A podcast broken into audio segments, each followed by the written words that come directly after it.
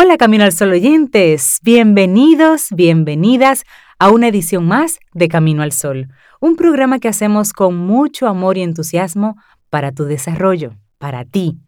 Atento, atenta, porque tenemos temas interesantes. Así arrancamos de inmediato. Iniciamos Camino al Sol. Rey, Cintia, Sobeida, todo está listo para Camino al Sol. Bienvenidos.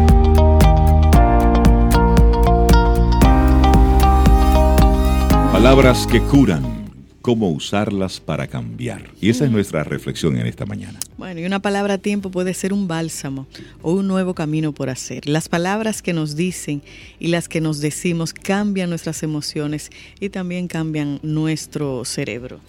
Las palabras nos influyen en el plano emocional, pero también en el físico.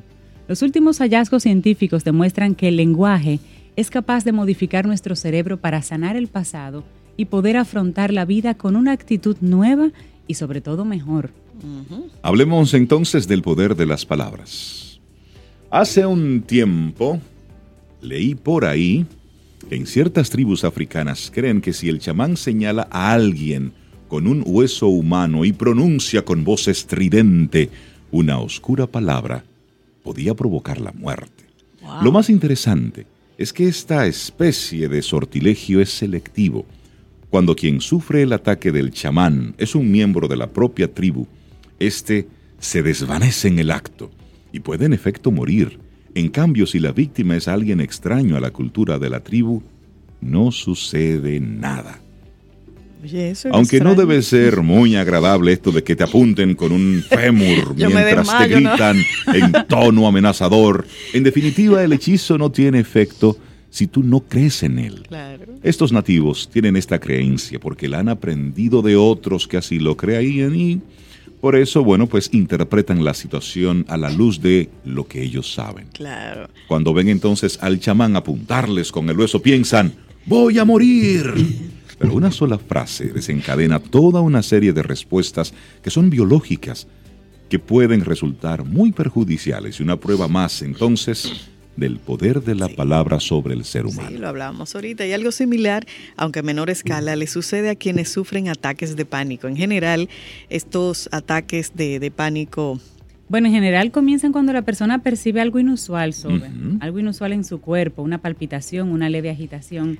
Y como se encuentra previamente ansiosa o angustiada por otras razones, o porque algo en su historia se lo ha enseñado así, interpreta lo percibido como una amenaza y se dice a sí mismo, algo anda mal en mí. Esta idea, esta idea aumenta la ansiedad, lo conduce a más palpitaciones o a mayor agitación y así refuerza la primera interpretación. Sí, sí, algo anda muy mal, voy a tener un infarto, me voy a quedar sin aire, me voy a volver loco. Y sigue, y sigue, y sigue. Y comienza entonces así a hacer una locura ahí en tu mente. Y este ciclo se retroalimenta hasta que comprueba que la consecuencia temida no se produce y luego te vas calmando gradualmente. A diferencia de lo que ocurría en el ejemplo de las tribus africanas, en el ataque de pánico es imposible que la ansiedad produzca consecuencias que vayan más allá de las sensaciones en extremo desagradables del momento. Pero hablemos de el error de descarte. Claro, en los últimos años el descubrimiento de muchos otros fenómenos como lo del chamán que mencionaba Rey ahorita ha puesto en cuestión un concepto que el neurólogo portugués Antonio Damasio ha dado en llamar el error de Descartes, una denominación que se ha difundido mucho para descrédito del filósofo francés. Y el error de Descartes consiste en considerar que la mente y el cuerpo son instancias separadas que el mundo de las palabras y de las creencias y el mundo de los hechos y de la biología son esferas independientes que no se conectan entre sí. Sabemos hoy que esto es falso. Todo lo que ocurre en el ámbito psíquico y emocional tiene una manifestación a nivel físico y todo lo que ocurre a nivel físico la tiene en nuestros pensamientos y emociones. Y como expone el neuropsiquiatra y etólogo Boris Cyrulnik en su libro De cuerpo y alma, Independientemente de que el origen de una vivencia sea material, producida por una sustancia química, o afectivo, una pérdida, un logro, etc., el sufrimiento o el goce se experimentan en el cuerpo de la misma manera. Oigan eso. Bueno, de hecho esto quizás pueda parecer una obviedad, pero durante mucho tiempo la biología parecía apoyar la idea de Descartes. Se sabía que el cerebro era el órgano sobre el que se asientan los pensamientos y sensaciones, pero también se creía que las neuronas, las células encargadas de transmitir y relacionar la información, no se reproducían. Se multiplicaban en la infancia para luego ir disminuyendo cada vez más rápidamente con el paso de los años. Pero, ¿cómo explicar entonces el aprendizaje, el desarrollo de las nuevas habilidades, el dinamismo de nuestra mente? Parecía que volvíamos a la idea de una mente y un cuerpo separados. Sin embargo, se hicieron dos descubrimientos científicos muy importantes. Se comprobó que en ciertas áreas del cerebro sí se generan nuevas neuronas y no es casual que esas áreas sean las que procesan las emociones y la memoria y aquellas más relacionadas con el manejo de nuestra conducta en relación con el ambiente y con nuestros semejantes. Y en segundo lugar, se descubrió que las conexiones entre las neuronas cambian constantemente en todo nuestro cerebro. Se crean nuevas, se podan las que no se utilizan, se fortalecen unas y se debilitan otras.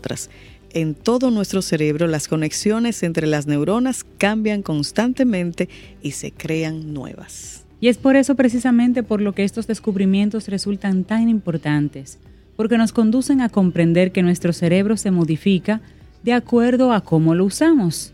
Y volviendo, por ejemplo, al ejemplo del chamán, Rey, de cómo el chamán puede matar a una persona que tiene la conexión con la creencia de la tribu y cómo una persona que no tiene esa creencia simplemente no sucede nada. Así es. Y hablemos entonces de las conversaciones que nos curan. Se ha demostrado que el solo hecho de recontar un evento traumático puede activar algunos circuitos alternativos que permitirían destrabar la situación. El efecto de verbalizar experiencias, poner palabras, a los acontecimientos es especialmente eficaz cuando hay alguien que dialoga con nosotros. ¿Por qué? Bueno, si hablamos con alguien, ese alguien puede devolvernos otra mirada, ayudarnos a que nos apartemos de los caminos habituales de nuestro pensamiento. Una terapia exitosa es aquella que puede proponer una lectura alternativa de los hechos que explica al paciente, una lectura diferente de lectura que lo conecte con lo que está pasando. Solo a partir de ese momento pueden entonces comenzar a encontrar salidas que permanecían ahí ocultas previamente para la persona que está padeciendo algo. Claro, sin embargo, para encontrar esta nueva mirada sobre la realidad no siempre es necesaria la intervención de un terapeuta. En ocasiones, una charla con un buen amigo o la lectura de un relato o de una novela con la que nos sentimos identificados pueden surtir un efecto similar. Las palabras, las propias y la de los demás, son un modo privilegiado que tenemos para construir nuestra propia manera de entender el mundo que nos rodea y encontrar formas mejores y más saludables de estar en él. Hermosísima nuestra reflexión del día de hoy, ese poder que tienen las palabras palabras que curan y cómo usarlas para cambiar. El crédito para Demian Bucay, que es el escritor de este artículo. Palabras que curan. Así que elija palabras bonitas y las feas, mire a ver, váyalas guardando. Y como dice aquella frase, ten cuidado de las palabras que utilizas. Que sean dulces, procura que sean dulces, que sean ricas, porque es muy posible que en algún momento tengas que tragártela. 849-785-1110. Ese es nuestro número de WhatsApp. Escríbenos. Camino al Sol.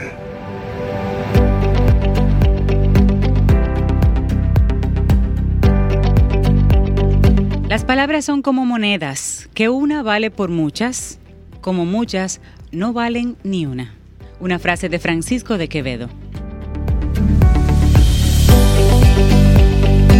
Y recibimos gente chévere, invitadas muy especiales a nuestro programa. Tenemos por un lado a Leslie Torres, la directora general del club Body Shop aquel espacio que me pone a sudar temprano en la mañana o a veces muy tarde en la noche. Y él visita esporádicamente. Sí. Gracias por la invitación. Buen día, ¿cómo estás? Buen día, Reinaldo. Gracias por la invitación. Espero que no sea solamente para sudar, sino también para disfrutar que estés en Body Shop. Hablaremos de eso. Pero sudo mucho. Sí. Mira, y también vienes muy bien acompañada de Ivonne Arroyo. Ella es presidenta y la CEO del Franklin Covey, Puerto Rico y República Dominicana. Buenos días, bienvenida a Muy Camino buenos al días. Sol. Buenos días, buenos días y muchas gracias por la invitación. Bueno, para De nosotros es un honor. un placer tenerlas aquí para hablar sobre una conferencia que tiene como título Trabajando prejuicios para desatar el talento. Así es. Y si esto viene de la mano de- del centro Franklin Covey, bueno, pues hay mucho que decir, hay muchas experiencias hay que contar. Eso es así. eh, muy buenos días. Eh, de verdad que muchísimas gracias por la invitación y gracias al Body Shop que siempre cuenta con nosotros en esta alianza para traerle a sus socios, eh, no tan solo como mencionó Leslie, la parte de, de- trabajar con su, cuen- su cuerpo en términos de, de su salud, sino también trabajar con su mente, con su espíritu y con otras áreas del cuerpo, porque somos seres humanos integrales. Y sin lugar a duda, el tema de, de los prejuicios es un tema central a nuestra efectividad humana, no tan solo en el lugar de trabajo, obviamente aquí lo estamos enfocando al lugar de trabajo, pero mi invitación para todos los radioescuchas es que pensemos en los prejuicios como algo que nos puede eh, o potenciar y apoyar en nuestro, en nuestro diario vivir o como algo que de repente nos puede... eh, Limitar. Gracias por ayudarme, porque hoy es el día de las palabras. Ay, sí, a veces el día de las palabras. Hay que La escogerlas bien. compartimos hoy. Por favor, si son tan amables. Me parece muy, muy interesante que toquen este tema. Y Leslie, eh, antes de seguir hablando sobre los prejuicios, que como palabra tiene una sonoridad muy interesante. Leslie, ¿cómo, ¿cómo conecta el Club Body Shop, que está muy enfocado al desarrollo del, del cuerpo, a actividades para mantenernos sanos físicamente? Pero, ¿cuál es el interés entonces de conectarlo con, con temas de esta naturaleza y en especial con, con la firma Franklin Covey? Ciertamente, como tú dices, Reinaldo, nosotros somos pioneros en actividad física en República Dominicana, pero Body Shop es un club y nuestro objetivo es transformar la vida de las personas, o sea, que la gente pueda tener una vida de calidad, más que una calidad de vida, como se dice, que solamente se Muy piensa bien. en lo socioeconómico, sino una vida de calidad. Y para que haya vida de calidad, pues tienen que desarrollarse todas las dimensiones del ser humano, como decía Ivonne, el cuerpo, la mente y el espíritu. Entonces, cuando nos enfocamos en esto, empezamos a, a descubrir, a darnos cuenta que nuestro espacio, nuestros clubes son mucho más que un espacio de actividad física. Aquí la gente se encuentra, se alegra, por eso te hacía el comentario, se hacen negocios. Eh, hay una comunidad de gente que vive aquí adentro, que hace vida con nosotros. Mucha gente que el primer contacto humano que tiene al día es con alguien de, Body Shop. Así es. Así que hemos creado estas plataformas de Body Social, eh, donde está esta que es Body Social Business, tratamos temas de negocios para nuestra comunidad. eh, y esta es la cuarta que hacemos y la tercera que hacemos con Franklin Covey, que es el es. mejor aliado posible. Y así hay otras, otras plataformas eh, de eventos sociales para que nuestra comunidad pueda nutrirse, no solamente físicamente, sino también su alma. Me parece interesante. Ivonne Arroyo, cuando tú pronuncias la palabra prejuicios, Ajá. ¿qué llega a ti? Pues mira, básicamente cuando hablamos de prejuicios estamos hablando de, de preferencias que nosotros tenemos a favor o en contra eh, de cosas, de personas, eh, de un grupo versus otro. ¿Ok? Así que de eso es de lo que estamos hablando. Y la realidad del caso es que todos tenemos prejuicios, por favor. Va- Sí. Lo primero es que los radioescuchas eh, abracemos esta palabra y abracemos nuestros prejuicios. O sea, ese tema de que usted diga que usted es objetivo y que no tiene prejuicios, pues mire, le- les doy una noticia en la mañana de hoy. Despertemos la nueva realidad de que no es verdad que no tiene, que somos objetivos. La realidad es que vemos el mundo como somos y no necesariamente como es. Así que el, el problema no es que tengamos o no prejuicios. ¿Por qué? Porque una cosa son aquellos prejuicios de los que estamos conscientes. Tal vez aquellos que tienen que ver con raza, tal vez aquellos que nos machacan tanto desde la perspectiva legal, incluyendo la raza, pero además el tema de género, el tema de mm, preferencia sexual. Son, son prejuicios que los tenemos bien claros. Y de hecho, hay gente que los expresa abiertamente, siguen prejuiciando. no, hay otros que ya lo hemos superado y sabemos que Sí. eso no tiene nada que ver. Así que el problema no son los que aquellos prejuicios con los que nosotros estamos conscientes y digo, serían son problemas si te están limitando de nuevo. El problema mayor yace en el tema de la conferencia, los inconscientes. ¿Ok? Anoche casualmente escuchaba yo eh, aquí de un, de un canal local en, en Dominicana mientras me encontraba en el hotel acerca de un reportaje de la violencia doméstica y estaban entrevistando a este varón acerca de la violencia doméstica y él hablaba acerca de lo malo que era, que no podía ser, que era verdad, que estaba en contra. Él habló de todo, me parecía fabuloso y dije, qué interesante esto a la luz de las, los prejuicios inconscientes, porque entonces inmediatamente dijo todo eso, habló de todas las cosas que tenía que hacer la mujer para protegerse. Entonces, no es que el hombre debería aprender a no ser violento es que la mujer se tiene que cuidar, ¿no? Entonces no nos damos cuenta de cómo hay un prejuicio inconsciente. En serio, ¿cuándo han visto un hombre que, se, que tiene que andar cuidándose tanto de las mujeres? Y vamos, no estamos diciendo que no haya violencia en contra de los hombres, estamos diciendo de que eso no representa un problema social en términos estadísticos, ¿verdad? Ni la raíz de la solución. Ni la, es correcto, ni la raíz de la solución. Así que eh, lo más importante aquí es entender que nosotros expresamos nuestros prejuicios inconscientes de manera indirecta. No nos damos cuenta en la conversación, sino es que estamos con alguien delante que nos lo hace ver tal vez con amor, con cariño. Digo, algunos que no necesariamente lo hacen con tanto cariño, pero eso es harina de otro costal, ¿no? Eh, y todavía peor, no estamos ni tan siquiera conscientes de lo que estamos diciendo. Y eso es lo que en el lugar de trabajo, sobre todo si estamos en posiciones de liderato, nos puede llevar a escoger tal vez un candidato que hubiese sido el idóneo para la posición, pero como preferimos evaluar esa persona a la luz de nuestras preferencias personales, limitamos a la organización de tener el mejor recurso y limitamos tal vez al recurso de estar en una posición que hubiera sido perfecto para él o para ella. Estamos quedándonos entonces con lo que yo pienso sobre un género en particular, sobre una etnia en particular, mucho más allá de lo que vale la persona, por lo que sabe y lo que puede aportar. Y se agrava, Rey, cuando tú eso lo tomas como que es la única verdad. Exacto. Y ya no das entrada a otras Correcto. opciones. Ivonne, en el, bueno, el pasado domingo, eh, Joaquín Phoenix, en sus palabras de agradecimiento. espectacular. Eh, fueron unos minutos para la historia. Sí. donde él hablaba entonces precisamente sobre esa defensa que se está haciendo de como especie de pequeñas parcelas. Cada quien está defendiendo algo. Claro. Pero en ese defender cada cosa de manera individual, nos estamos olvidando de que al final todos estamos buscando lo mismo, que es justicia.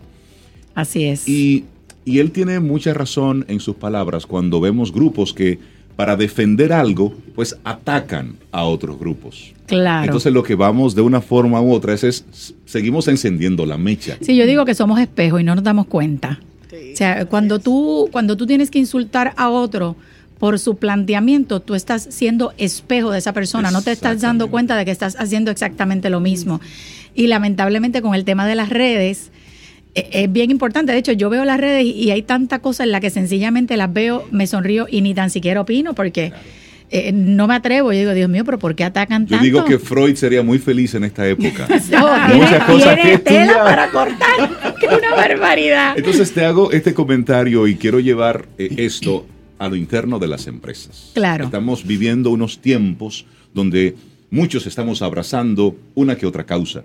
Pero ¿qué está sucediendo a lo interno de las organizaciones? Cuando estamos poniendo mi preferencia muy particular sobre una persona por, las, por los prejuicios que tengo, por encima del bienestar, de la rentabilidad de la misma organización. Correcto. Y te voy a dar una estadística inmediatamente para que tú veas el impacto que esto puede tener. Eh, por ejemplo, eh, se ha demostrado en investigaciones que a mayor peso tienen las mujeres, menor oportunidad tienen de conseguir trabajo. Y no es que no tengan oportunidad, es que tienen que intentarlo más veces. Por ejemplo, se ha encontrado también que aproximadamente eh, la gente que tiene nombres que no son de acá de Occidente, ¿verdad? Porque estamos hablando de, de investigaciones que se han hecho acá en Occidente. Si tú no tienes un nombre que es normal o común, ¿verdad? Y soy muy cuidadosa con la palabra normal. A mí no me gusta usarla mucho. Porque ofende. Sí, porque es que, ¿cómo determino que es normal? Eh, lo que sería común en esta acá, eh, si tu nombre no responde a lo que sería común acá, eh, se ha demostrado o se ha encontrado, no demostrado, se ha encontrado que tienes que enviar 30% más resumés Mm, para tú lograr Es decir, aumentar tu nivel de riesgo. Tiene, sí, entonces tiene que, de esfuerzo, etcétera, etcétera. Se ha encontrado que, que es- los hombres no se atreven, por ejemplo, volviendo al tema de violencia doméstica, los hombres no se atreven a hablar de sus problemas de violencia doméstica. eh, o sea, son tres veces más los hombres que no se atreven, o sea que estamos hablando también de nuevo de un 30%, o sea sí, que sí, no sí. se atreven a verbalizarlo, porque claro, Cuando son ellos los que sufren violencia. eh, claro, cuando son cuando el caso es el que es ellos, ¿por qué? Claro. Porque me retraigo, porque no van, van a decir que no soy muy hombre, porque van a decir Claro, que qué a- pasa. claro. Los atacan, ¿no? Así que eso también se ha encontrado. Lo mismo ocurre con las comunidades este LGBTQ más, le Exacto. digo más porque ya Sí, la, porque- Se la- va agrandando, se va agrandando, No, no, va siglas ya, ampliando, sí, sí, sí. Así que eh, todo esto ocurre. En el proceso, ¿qué es lo que pasa? que perdemos la oportunidad de que nuestra organización sea más diversa. Cuando se ha encontrado de que a mayor diversidad hay en los grupos, más incluso se puede aumentar la rentabilidad. ¿Por qué? Porque sencillamente el fluir de ideas, el fluir de nuevos planteamientos, el fluir eh, de nuevas formas de ver las cosas en la empresa aumenta. Así que enriquece. Eso ya se ha demostrado eh, a nivel de investigación. Eh, y no sé si a ustedes les ha pasado que llegan, eh, o, o tal vez que ustedes han llegado a un lugar de trabajo nuevo o que han tenido un compañero nuevo de trabajo. Esa persona hace preguntas que tal vez pu- pudieran parecer obvias, Sí. Pero a nadie de los que lleva trabajando tantos Se le había años de- se le había ocurrido. Reta los paradigmas. La gente Sí. nueva reta el paradigma, nos Reta hace los ver las prejuicios. Exacto, nos- Claro. nos, hace ver las cosas de manera diferente. Correcto. Las Leslie- personas ah, bueno. que, que, que parecen diferentes a nosotros, nos cuesta mucho también integrarlas. Yo trabajé muchos años en el área de recursos humanos, reclutamiento específicamente, Ajá. y recuerdo que cuando los candidatos ya estaban en la fase final y se parecían todos, la decisión final se tomaba en base a que esta persona se parece más al grupo. Y, cre- Eso y querían terrible, integrar claro. a lo mismo, no querían integrar algo diferente. Excelente. Bueno, pues muchísimas gracias, Ivonne. Siempre bienvenida. Pues muchas gracias porque para mí ha sido un lujo estar aquí con ustedes. Y Leslie Torres, directora general del Club Body Shot. Muchísimas gracias. Gracias Y las puertas de. Camino al Sol están aquí abiertas para ustedes. Eh, le Gracias. tomamos la palabra. Estás escuchando Camino al Sol.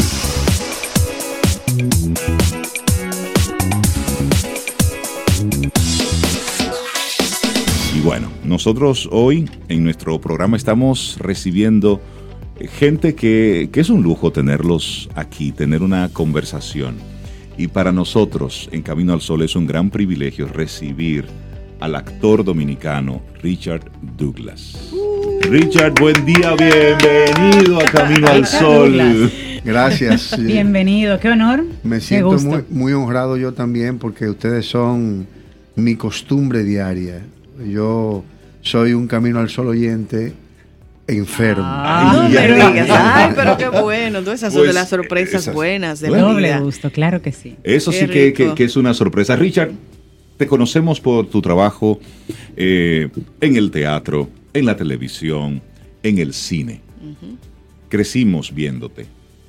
Pero, ¿cómo- También, cómo también así? yo, ¿Cómo también yo, también yo crecí con ustedes. Fue que empecé muy temprano. Gracias. Como Sí, ustedes, sí, sí, ustedes son tempraneros, yo también. Sí, ¿verdad? ¿Cómo dice Richard eso. Douglas? ¿Quién era Richard Douglas antes de, del cine, del teatro, de la exposición pública? Mira, yo era un muchacho inquieto que siempre me gustó hacer cosas como nuevas. De hecho, mi mamá siempre le gustaba mucho la telenovela y yo era como ese hijo que, que la acompañaba en todo, ¿no? Y que quería de alguna manera hacer a mi mamá contenta con lo que a ella le gustaba. De hecho, yo era muy buen estudiante, yo era un estudiante A1 y siempre quería ser médico. Y llevaba unas calificaciones bastante interesantes. Y cuando me tocó la decisión, resulta que en, mi mamá decidió que yo no, no estudiara en un colegio todo el tiempo, sino que al final de, mi, de mis estudios ya mi- mi- mi- el bachillerato lo hiciera en un liceo. Por un asunto que ella entendía que teníamos como que aterrizar con la vida. Y me fui al Liceo Paraguay. Y en el Liceo Paraguay, estando yo en, en el aula, llegó una persona a invitarnos a, a buscar un grupo de 200 muchachos que declamaran el himno nacional y la poesía Ruinas de Salomé de Enrique para la inauguración de un liceo nuevo que iba a ser Joaquín Balaguer. Mi familia era anti-balaguerita de nacimiento y fue una oposición rotunda. Sin embargo, al muchacho lo trataron con mucha agresividad en el aula. Le tiraron los borradores, la tiza, rompieron los pupitres, porque era ese momento... de- Era esa época caliente Esa donde los caliente liceos de- eran fuente de mucha protesta. eso. Claro, claro. Y entonces yo me, me sentí muy mal, porque ¿por qué ese tipo hay que hacerle eso si lo que está haciendo es una invitación?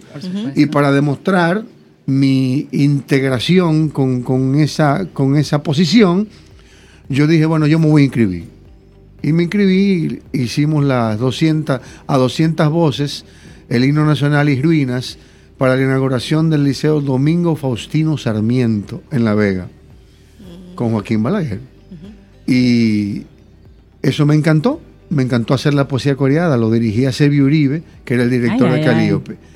Después de eso pasé a, a ser parte de Calíope. Y a los tres meses ya yo era solista de Calíope, que era una cosa impresionante. Entonces yo dije, no, bueno, mamá, yo me voy a dedicar a esto. Yo lo que voy a estudiar es teatro. Como que me- Como que me gustó esto. Y mi hermano me sacó del ensayo. Te decir, sacó. por un brazo, Sí, venga sí, acá. venga, ¿Qué hace usted aquí? Usted no va a hacer ningún teatro porque en la familia no hay pájaro y usted no puede ser pájaro. Ese fue el, Oye, esa es la Ese fue el prejuicio. el Sí. prejuicio. Claro. De- me sacaron. ¿Y tu mamá qué dijo? Bueno, yo me fui de la casa con, con 14 años y mi mamá, yo la llamé y le dije, mamá, me fui, pero tú sabes, yo te quiero igualito. Dice, no, pero ven aquí que yo te quiero decir algo. Me dijo, mira, tú sabes por qué tú te llamas Richard Douglas. Porque yo oía una radionovela cuando estaba embarazada y tú estabas en la barriga, en gestación. Y la radionovela se llamaba Luis Dragón y los héroes del espacio. Y el protagonista se llamaba el científico Taylor. Y su ayudante se llamaba Richard Douglas. Por eso yo te puse Richard Douglas. Pero hasta que tú no lo Es- decidieras, yo no podía decirte por qué yo quería eso para ti. Oh, Wow. Es decir, desde la estaba- concepción, desde la gestación, esa programación. Sí, había una programación con- conmigo. Y eso me, me dio el chance de, de desarrollar la- el ¿Y trabajo. qué- qué tú A los sentiste? 18 Ajá. años ya yo era el primer actor dominicano. a los Me- 18 Me, gané el 18. premio como mejor actor. Es decir, 18 solamente cuatro años Sí. lo- bueno, me pasó todo el tiempo en la escuela de teatro, de teatro. de mi, mi trabajo en Calíope con Sergio Uribe, haciendo obras de teatro. Mi primera obra de teatro profesional fue Abelardo y Eloísa, de Iván García, con Iván García. Don Y- Iván García. Y entonces, ya yo a los 18 años se instauró un premio de teatro que se llamaba El Talía de Plata, que lo hizo Rafael Áñez Vergés, y yo me gané el premio como mejor actor. Me lo entregó Delia eh, Delta Soto. Wow, Delta Soto. Y Uf. me gustaría conocer tu, tu formación como actor.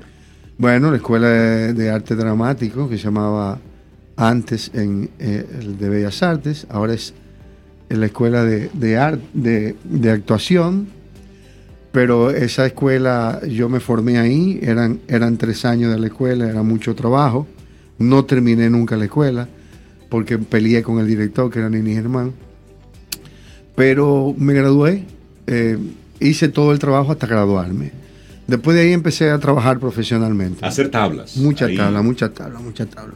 Mi primera obra con la que me gané el premio fue Un sombrero lleno de lluvia, que la dirigió Fernando Coste, que no era director en ese momento, sino técnico, pero su primer trabajo de dirección.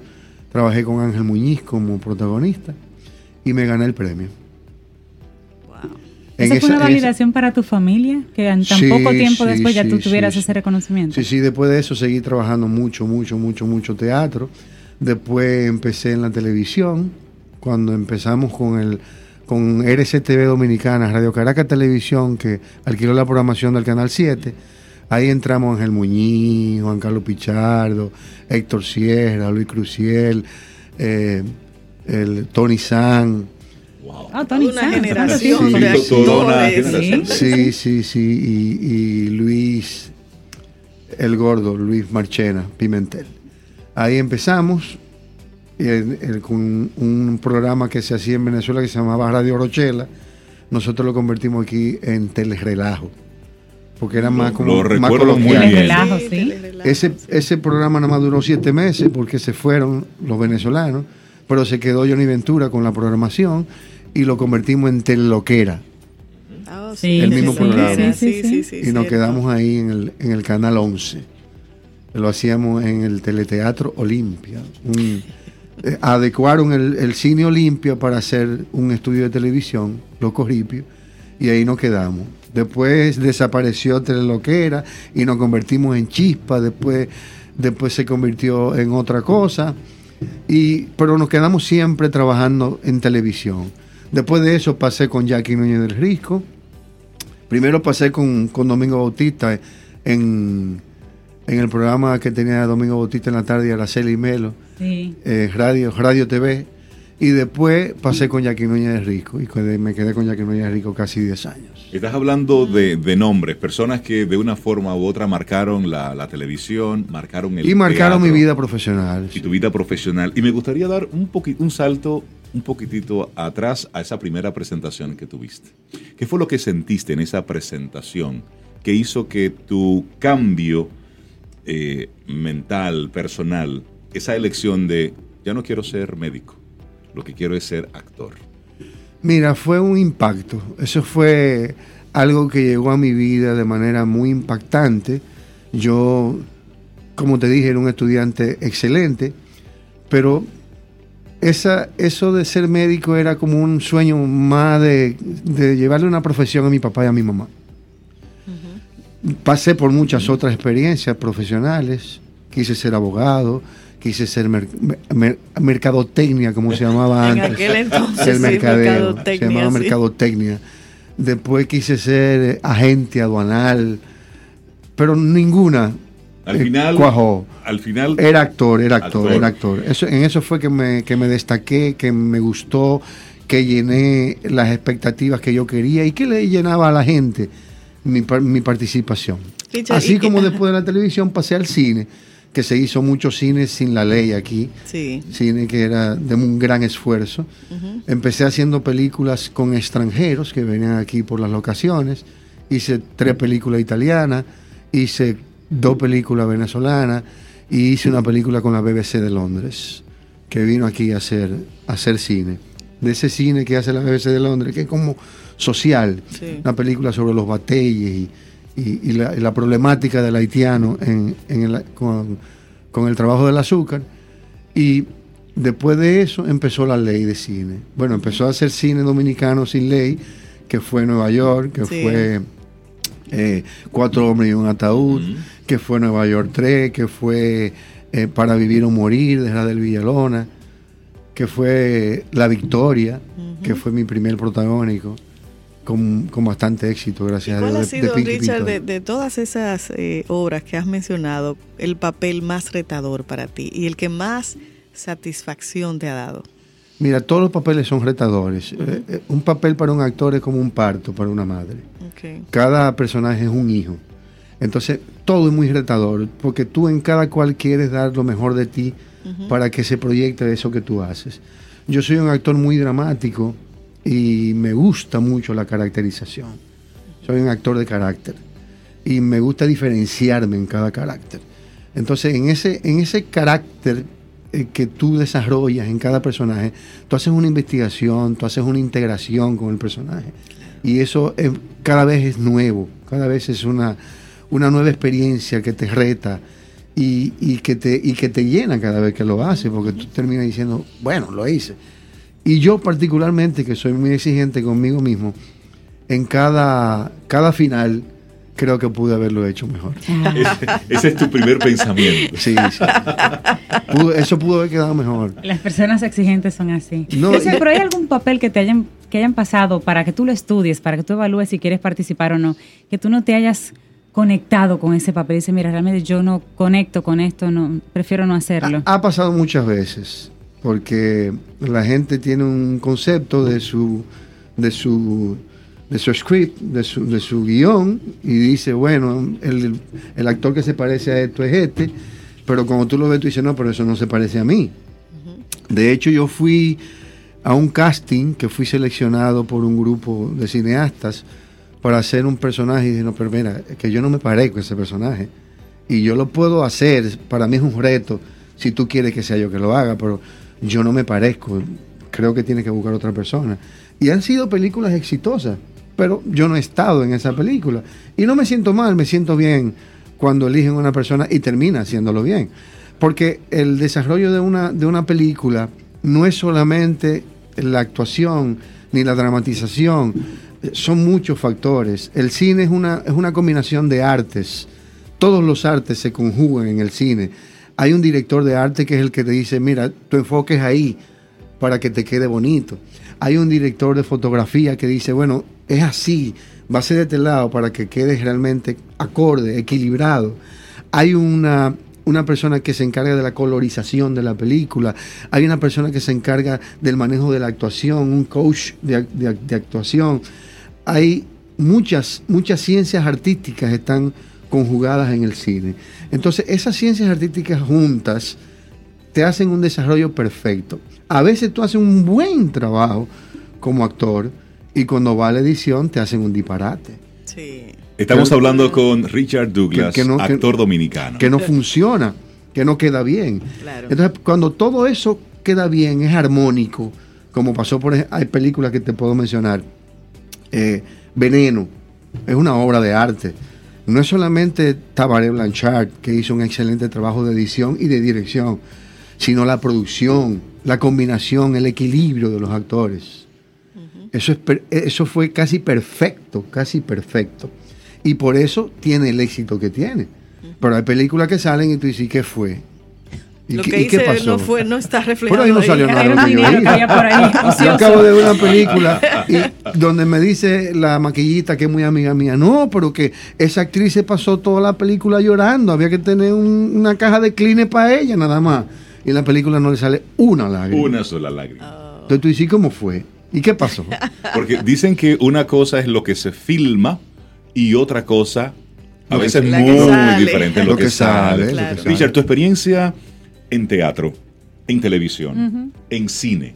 Son tres elementos y es tres áreas. áreas. totalmente diferentes. De la actuación. Estás hablando de, cómo el cine es una combinación, cómo el teatro te reta, cómo la televisión tiene también su propia dinámica. El teatro es más disciplina. De esos, de esos tres elementos, ¿en cuáles te sientes más cómodo? El teatro es más disciplina, pero requiere mucho, mucho esfuerzo. Y en nuestro país gracias a Dios ya se, ya se hizo la ley de mecenazgo, que va a ayudar un poco a desarrollar el teatro. Pero el teatro requiere mucho sacrificio para muy poca exposición. Tú te pasas tres meses mínimo ensayando una obra y la, y la presentas una semana o dos. A lo mejor uno o dos fines de semana. Y son los fines de semana, que no es la semana completa. Aquí no hay una sala que te diga, mira, tú estás ahí hasta que se jalte la gente de venir a ver. Exacto. Eso no existe en este país. Eso debería empezar a fomentarse, debería empezar a ser diferente, porque el teatro es la fuente de todo trabajo profesional de actuación. Si tú no haces un buen teatro, tú no puedes hacer buen cine ni puedes hacer buena televisión. Es un crossover cada uno de, ellos. Entonces tú tienes que hacer una buena, una buena base teatral para tú poder desarrollar las otras artes. La televisión es diferente, es una cosa muy inmediata en este país, es muy rápida, muy, muy del momento. Vamos a hacer esto, tú sales con eso, tú dices esto. Se usa mucho la improvisación, pero para el que es un profesional de la actuación, la improvisación era como decía Jackie Núñez del Risco. Se improvisan las palabras. No las ideas. No las ideas. Entonces, tú tienes que llevar ya el, el, en la mente lo que tú vas a hacer y eso se desarrolla. Pero cuando tú sales al aire, ya tú sales con una cosa ya terminada que la gente lo puede apreciar. Cuando tú sales por salir, se nota también. Claro. También se nota, también se percibe que tú hiciste un disparate, porque eso fue lo que tú tenías en la cabeza, un disparate. Y el cine ya es más, es un trabajo más delicado, más intrínseco en materia de tu, de tu desarrollo actoral, porque todo funciona. La expresión, la, la- el manejo del personaje, la, el diseño del personaje, el conocimiento del personaje. Porque una cámara, eh, el cine multiplica tu imagen a un Sí. 100 mil por ciento. Sí. Si quedó bien O la sea, actuación. El ojo tuyo, este mal. ojo que tú tienes aquí, en el cine es 100 mil veces más grande. Claro. Entonces, eso te obliga a tener un control absoluto de Sí, lo que tú vas a manejar. Sí. Y en esa misma línea, Richard, eh, cine, televisión, ahorita decías que eras un actor dramático, pero has hecho comedia. ¿Cómo combinas eso? ¿Cómo te desdoblas? Es que la comedia es un drama. No, pero me refiero a, a- a la risa y luego hacer algo así dramático, de lloro, de no sé. como- Mira, eh, eh, un trabajo serio y un trabajo de humor Ajá. son lo mismo para el actor. Lo que pasa es que tú tienes que creerte el personaje. Ya. Si tú no te crees el personaje, tú no puedes hacerlo. Porque, ¿qué es un actor? Un actor es una máquina de egos. Y le presta su ego al personaje. Ok. El personaje se convierte en ti, no tú en el personaje. Entonces, esa, esa dualidad que tú, ese ego tuyo se lo prestas al personaje, hace que tú desarrolles una, una acción que parezca que es real. Si el actor no es creíble, si el actor no es convincente, si el actor no es real, no funciona el acting. Ya. Tú tienes que tener esas tres condiciones para que la gente crea en tu personaje. Yo no puedo hacer un personaje y que la gente diga, como que no es, como que no se parece. Como que A mí, está me, forzado, a mí me llamaron una vez, un, un español decidió venir a República Dominicana a descubrirnos de nuevo. Eso pasa mucho. Y decidió hacer una película y me llama para hacer un personaje. Y me manda un guion. Yo leo el guion y lo llamo. Mira, eh, en tal parte tú dices tal cosa, pero en tal otra parte tú dices otra cosa. ¿Qué, qué significa? Porque no se parece, no, no tiene hilación el personaje con lo que tú estás tratando de decir. Me dice, bueno, tú eres el primero que me dice eso. Y por eso yo te voy a beneficiar para decirte qué es lo que yo voy a hacer. ¿Qué es lo que tú vas a hacer? Me dice, bueno, mira, yo voy a hacer una película, pero voy a editar otra. O sea, lo que tú vas a hacer, yo lo voy a usar para hacer lo que yo quiero hacer. Y dije, pues no, yo no soy tu actor. tú tienes que buscarte otro, porque yo no sé hacer eso. Tú no puedes usarme a mí para una cosa Y luego hacer. y sacar otra. Tú tienes que decirme qué es lo que tú vas a hacer para yo hacer lo que tú quieras que yo haga, pero para desarrollarlo. Claro. Yo no puedo desarrollarte una cosa que tú vas a hacerla según lo que tú crees. Porque luego eso es una manipulación. Claro. No solo De es una manipulación, material. es un disparatazazazo. Claro, por supuesto. Y así mismo fue la película, un disparatazazazazo. y hubo actores profesionales que, Que se prestaron a que eso. se prestaron a eso. Y, y yo le dije, pero ven acá, ¿por qué tú hiciste eso? Y dice, no, porque yo lo que soy es actor. A mí me pagan por actuar y yo me gano mi dinero. Digo, bueno, eso es un concepto que yo te respeto, pero que no comparto contigo. No se puede ganar un dinero por ganárselo. Hay que ganarse un dinero por conciencia de lo que tú estás haciendo. En Richard- toda profesión, no solamente en la actuación. Hay un comentario aquí para ti, dice, mis saludos a Richard. Gracias. Hola. Nunca olvidaré la experiencia que compartimos en la obra Amanda de Giovanni Cruz. Wow. Eso lo dice Perla Cuevas. Wow, eso fue un gran momento, un desarrollo de una obra bastante compleja que hizo Giovanni Cruz, porque trataba de, de llevar la cultura popular a la cultura teatral.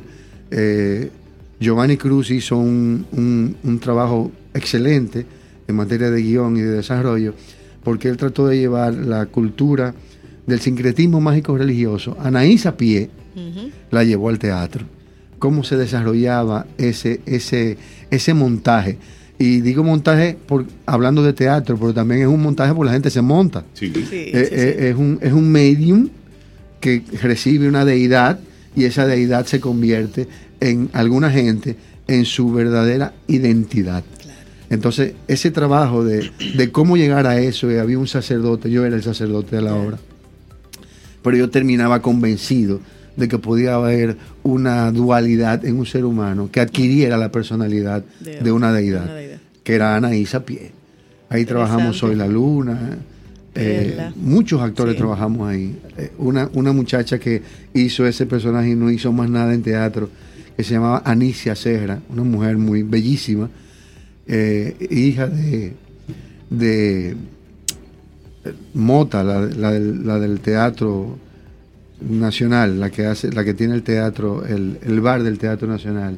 Ah, Entonces, eh, eso fue un encuentro de gente y, y una, y un encuentro de profesionales que, que fue muy, muy satisfactorio. qué bueno. ¿Qué piensa tu familia ahora, tantos años después? Mi familia me ama y se siente orgullosa de, de lo que yo hago. Qué bueno. Porque he seguido, a- a- se hizo el, el tercer congreso de cine, de, de la DG Cine, y ellos pusieron un mural donde pusieron los afiches de casi todas las películas que se han hecho. Y, y era por línea, ¿no? La línea 1, la línea 2, la línea 3, la línea 4. Y yo le digo a Ivette, Ivette, yo merezco que tú me hagas un reconocimiento público. Y dice, ¿por qué, Richard? Digo, porque en esa, en esa cosa que tú pusiste ahí, nada más en la línea 3 yo no estoy. Y después todita, estoy en todas las líneas, como en alguna película. y en alguna repetida. Y hablando precisamente de película, mencionabas anteriormente tu primer protagónico. Cuando te dicen, Richard, mira, tú eres el personaje principal, Principal. de esta película y tú lo reconoces como la primera vez que vas a asumir ese reto. Sin embargo, ¿Qué no fue así, no fue así. Igual me pasó igual que en teatro. Yo me gano el premio como mejor actor de teatro siendo el personaje secundario. El personaje principal lo hacía eh, Ángel Muñiz. Es una obra que trata de una adicción de un muchacho que es adicto y su hermano, cómo lucha para sacarlo de esa adicción, y su cuñada. Eran Marque Leguizamón, Ángel Muñiz y yo, y Leopoldo Disla. Entonces, en paz descanse. Y entonces, yo me gano el premio como mejor actor siendo el actor secundario. En cine me pasó lo mismo. Yo no era el protagónico, pero me gané el protagonismo en la película. Ok. Yo me lo robé el protagonismo. La- el, el actor protagónico era un español, Paco Luque, y yo hacía el personaje de contrapeso de Paco Luque, pero terminé siendo el protagónico porque la gente se identificó con, más conmigo que con cualquier otro. Y esa fue la película La Victoria de Pinky Pintor. Cuando Pinky me entregó el proyecto, le dije, Pinky, te agradezco la oportunidad y te voy a demostrar que voy a, dar todo de mí para que tu película sea un éxito. Y la película fue un éxito, gracias a Dios. Y mi actuación, por suerte, ganó el, el- el- el- nombre de ser un protagónico. Me llevaron al, al Festival de Cine de, de San Sebastián. La gente preguntaba quién era yo, siendo el actor principal un español. Entonces la gente no preguntaba por Paco Luque. Los, los periodistas del, del festival preguntaban, ¿y ese quién es, quién es Richard Lula? ¿Dónde está Richard Lula? Por suerte el productor decidió llevarme y pudimos cubrir el, el- el tema en el Festival de San Sebastián. Qué El cine también es un negocio y Sí. muchas figuras de televisión, bueno, pues pasaron a- al, al cine. Muchos de ellos a lo mejor sin la preparación adecuada. ¿Qué opinión te merece eso? De utilizar figuras para llevar gente a las butacas. Mira, eso es un casi un ¿cómo te digo? Eso es como un un, un, un- mito que se tiene de que la gente de la televisión llena el cine. Claro, la gente prefiere las cosas simples, las cosas eh, eh, dicharacheras, las cosas que se parezcan al pueblo, por eso tiene tanto éxito la comedia en el país pero no necesariamente la gente va a buscar eso al cine. Y mientras más nos, pro- pro- nos profesionalizamos, más la gente va al cine a buscar cosas de Por peso, cosas que tengan un criterio, que tengan un concepto. Por eso tanto éxito de películas que no son eh, de ese tipo. Por eso el éxito de Carpintero, por eso el éxito de Miriam Miente, por eso el éxito de Cocote, por eso el éxito de La Gunguna, por eso el éxito De Veneno. de, Veneno, por eso el éxito de tantas películas que no son necesariamente una comedia, que no son eso. Eso no le quita éxito a la comedia. Yo no, yo no, yo no soy de los que detracta la comedia, al contrario. Creo que la comedia es un género que hay que explotar, que hay muchas comedias bien hechas. Se hizo una comedia hace un par de años eh, que yo participé que se llama eh, Un lío en dólares, que es una comedia bastante terminada, bastante bien diseñada para que, para que se maneje el script y se maneje la actuación de modo que vaya dirigida al concepto de la comedia. Y se han hecho otras comedias con mucho éxito que no son la comedia ligera. Pero también la comedia ligera llama a la gente y la gente va a verla. Y hay gente que produce dinero con eso, hay gente que tiene una cuota de dinero con eso. Pero la ley ha venido para hacernos hacer cine y profesionalizarnos en el cine. Y cada vez nos profesionalizamos más. La ley ha cumplido su cometido y los que están haciendo cine también están cumpliendo su, su cometido. Cada vez se estrecha más el círculo cada vez es mucho más estrecho porque cada vez son más exigentes los, los que van a hacer cine y los que hacen cine y los que van a ver cine. Pero no es un problema de taquilla. Aquí la taquilla en cine no funciona. De hecho, la ley no contempla que la, que la película tenga que exhibirse, sino que se haga. Porque eh, hay un manejo también en materia de distribución y exhibición que está fuera de la ley. La ley no se mete ni con distribución, ni con exhibición, ni con publicidad. La ley se mete solo con el desarrollo de la película. Y a propósito de eso, mi opinión personal. Mi opinión personal es una cosa que he creado para dejar algún legado de lo que yo he hecho. Eh, vivir tantos años de la actuación y haber tenido tantas experiencias positivas, algunas negativas, y en sentido general experiencias gratificantes desde el punto de vista del desarrollo de esas ideas, creo que debo dejar algún legado a, las nuevas generaciones en materia de actuación. Dejar esa, esa, esa, mancha quizás de que, de que hubo alguien que se preocupó porque fuéramos mejores y que, y que podemos hacerlo mejor. Yo decidí hacer mi opinión personal para hablar exclusivamente del tema de actuación en el desarrollo de una, de una película o de, una, de un trabajo eh, cinematográfico o no cinematográfico, simple y llanamente audiovisual, en materia de actuación. ¿Cuál es mi opinión? Y digo mi opinión personal, que suena redundante y cacofónico y hasta pleonásmico, porque no quiero que crean que se trata de una crítica. Yo no estoy criticando a nadie. Yo estoy dando mi opinión de trabajos hechos. Por ejemplo, eh, hablo de todo, no solamente nacional, sino también en el plano internacional. Una nueva plataforma que está cambiando el mundo, que se llama Netflix, ha hecho una cantidad de series latinoamericanas o americanas, escocesas, canadienses. Canadiense está Vikingo, que es una cosa impresionante. Eh, pero hay una española, por ejemplo, que se llama Vivir sin permiso que está ahora en su segunda etapa. Ya yo comenté la primera etapa, ahora voy a comentar la segunda etapa. Eso es un concierto de actuación. No es una serie que tú tienes que verla porque te llama la atención el tema, porque es escabroso, porque, wow, el narcotráfico, la, la mafia, la vaina. No, no, no, no, no. Se trata de un concierto de actuación. Los actores de esa película, de esa serie, son sencillamente excepcionales. En esta segunda etapa hay dos mexicanos que son tan buenos, tan buenos, tan buenos, que no son mexicanos. Son españoles. Son españoles. Pero hacen unos mexicanos tan bien hechos, tan bien diseñados, tan bien llevados, que tú dices, pero ¿y qué es esto? ¿Y de dónde sacan eso? Y eso es precisamente lo que nosotros vamos a estar disfrutando de, Richard Douglas en nuestro programa Camino al Sol, a quien le damos la bienvenida como colaborador de nuestro programa Camino al Sol. Cada jueves tendremos el privilegio de tener a Richard Douglas unos minutos. el privilegio es totalmente mío porque este es un programa que no se parece a mucha gente y para mí es un orgullo parecerme a este programa. Amén, gracias. Y tendremos a Richard hablando su opinión sobre la interpretación de películas dominicanas, de materiales internacionales, para ver esa, esa perspectiva. Y estamos esto transmitiéndolo a través de Instagram. y muchos actores que... Mm conectan con Camino al Sol, están mandándole saludos y piropos a Richard desde que iniciamos nuestra conversación. Richard, para nosotros es un, Gracias un gran honor conversar contigo, de verdad. y saludos por los saludos. sí, mucha gente saludando. Siente y disfruta de la vida. La vida. Camino al Sol. Camino al Sol. Y esperamos que hayas disfrutado del contenido del día de hoy. Recuerda nuestras vías para mantenernos en contacto. Hola arroba caminoalsol.do.